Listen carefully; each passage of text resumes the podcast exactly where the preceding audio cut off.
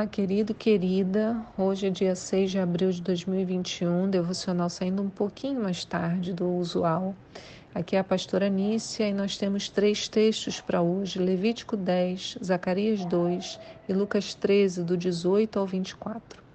A nossa pergunta hoje é: você conhece a festa dos primeiros frutos? Ou eu poderia perguntar ainda para nós: sabemos esperar? Hoje, ao cair da tarde, próximo às 18 horas, a gente contabiliza o décimo dia da contagem de Homer.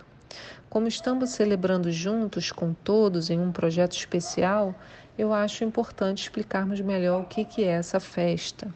Ela está narrada no livro de Levítico, no capítulo 23, no verso 15, diz assim: A partir do segundo do dia seguinte ao sábado, desde o dia em que tiverdes trazido o feixe de apresentação, contareis sete semanas completas. Contareis cinquenta dias até o dia seguinte ao sétimo sábado, e oferecereis então ao Senhor uma nova oblação, oferta de cereais. Então, na época da festa da Páscoa, cada cidadão hebreu levava uma oferta de cevada ao templo. Essa oferta tinha uma medida chamada Homer, que dava mais ou menos um feixe de cevada. A partir da oferta do segundo dia da festa de Páscoa, passava-se a contar cada dia, com uma oferta da cevada sendo colocada em jarros separados para serem levados ao templo da, na festa, que ia começar 50 dias depois. Então, Chegou o segundo dia da Páscoa, eu, ali é o dia 1, um, né? Começo a contar. Dia 1, um, dia 2, dia 3, até o dia 50. E cada um desses dias eu separava uma oferta para o Senhor. Então, deixe-me explicar uma coisa melhor. A cevada em Israel amadurece próxima à época da Páscoa. Mas Deus ensinou ao povo que eles só poderiam usufruir da colheita depois de fazer uma oferta. E não era uma oferta comum. Eles tinham que pegar parte da colheita da cevada, um pouco por dia, separar nos jarros. Então, apenas depois do oferecimento desta oferta na festa de Pentecostes, os hebreus podiam ingerir todos os demais cereais produzidos neste período, mais ou menos cinco no total. Então imagina a expectativa, eu estou com a minha colheita pronta, já poderia usufruir dela, mas Deus falou: não, Aguarde 50 dias, contabiliza, observa tudo que você tem. E daqui a 50 dias, quando você vier ao templo fazer uma oferta, a partir dali você vai poder usufruir do que a sua mão, né, daquilo que a sua mão plantou e agora colheu. Então havia uma expectativa muito grande para esse dia chegar. Tem mais, né? Esse detalhe que eu vou contar agora eu retirei do site da Sefer, que é uma editora. Ele conta o seguinte, que o homer oferecido em, em peça era de cevada. A oferenda de Shavuot, quando chegava lá além né, do, do que foi contado no homer, era trigo. A cevada é o alimento dado aos animais, já o trigo é consumido pelo homem, né, naquela época.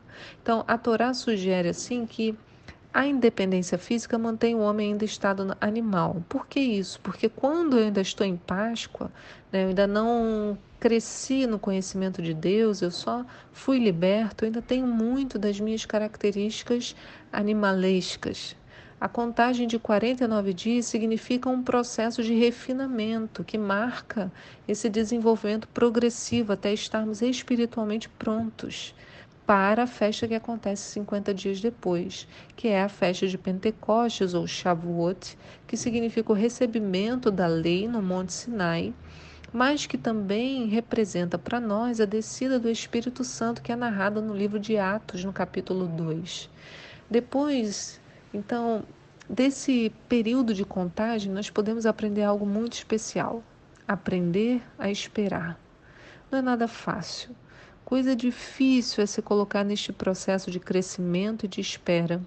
Toda vez que ficamos nesta situação, somos obrigados a refletir sobre a vontade de Deus e o seu tempo em nossas vidas. Por isso, em Jesus, eh, Jesus, em Atos 1, ele fala aos seus discípulos: Ficai em Jerusalém. Né?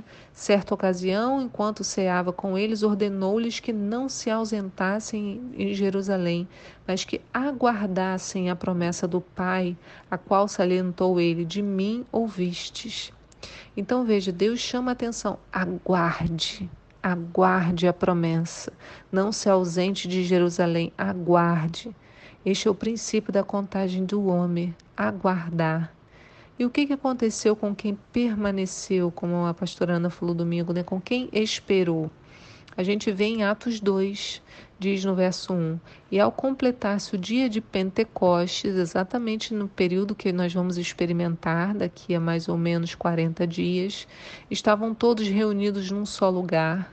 De repente veio do céu um barulho semelhante a um vento soprando muito forte, e esse som tomou conta de toda a casa onde haviam, onde estavam assentados. Então todos viram distribuídas entre eles línguas de fogo, e pousou uma sobre cada um deles, e todas as pessoas ali reunidas ficaram cheias do Espírito Santo e começaram a falar em outras línguas, de acordo com o poder que o próprio Espírito lhes concedia que falassem. Então, a contagem de Homer se parece com uma contagem regressiva até o período da festa de, de, Pentecostes. É um tempo de certa ansiedade, durante o qual dedicamos nossos pensamentos a refletir no Senhor e na Sua obra libertadora. A gente precisa lembrar que o povo havia acabado de sair da escravidão do deserto, mas ainda possuíam uma mentalidade de escravos. A contagem do Homer começa a criar neles uma outra visão. Cada dia eles deveriam observar o seu trabalho e contabilizar uma oferta ao Senhor. Escravo não tem direito a coisa alguma e por isso não podia doar. Sabe quando você conversa com uma pessoa e ela nunca pode dar nada? Não pode ajudar ninguém, não tem nada a oferecer? É porque ela ainda tem a mentalidade de escravo. Quando nos damos conta de nossas bênçãos, também percebemos que temos sempre algo para dar. Nem que seja o nosso tempo, os nossos ouvidos, a nossa atenção, a nossa preocupação, um prato de comida, uma fruta, alguma coisa. O Senhor não nos criou para ficarmos pelos cantos chorando a nossa miséria. Fomos feitos filhos e corredeiros, e para experimentarmos isso é preciso uma transformação em nossa mentalidade.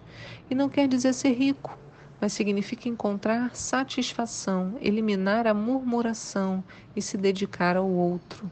Não é nada fácil. É tempo de aguardar, de deixar que essa boa expectativa encha os nossos corações o que será que Deus fará em Pentecostes? Certamente será algo tremendo.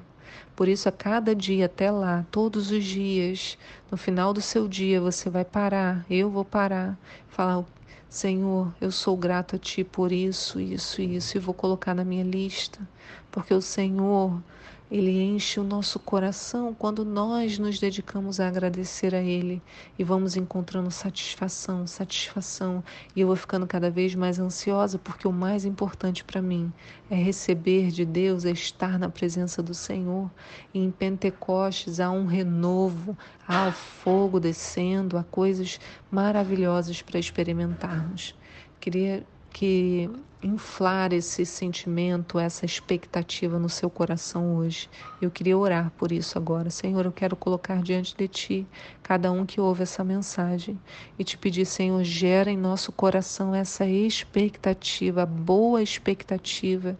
Queremos, Senhor, trabalhar a gratidão em nós, lembrando da, dos frutos, Senhor, que tu tens nos dado. Nos prepara, Senhor, para a Shavuot. Vai ministrando ao nosso coração essa ansiedade, mas uma boa ansiedade, porque queremos aprender a esperar, a esperar o que tu tens para nós. Em nome de Jesus. Amém.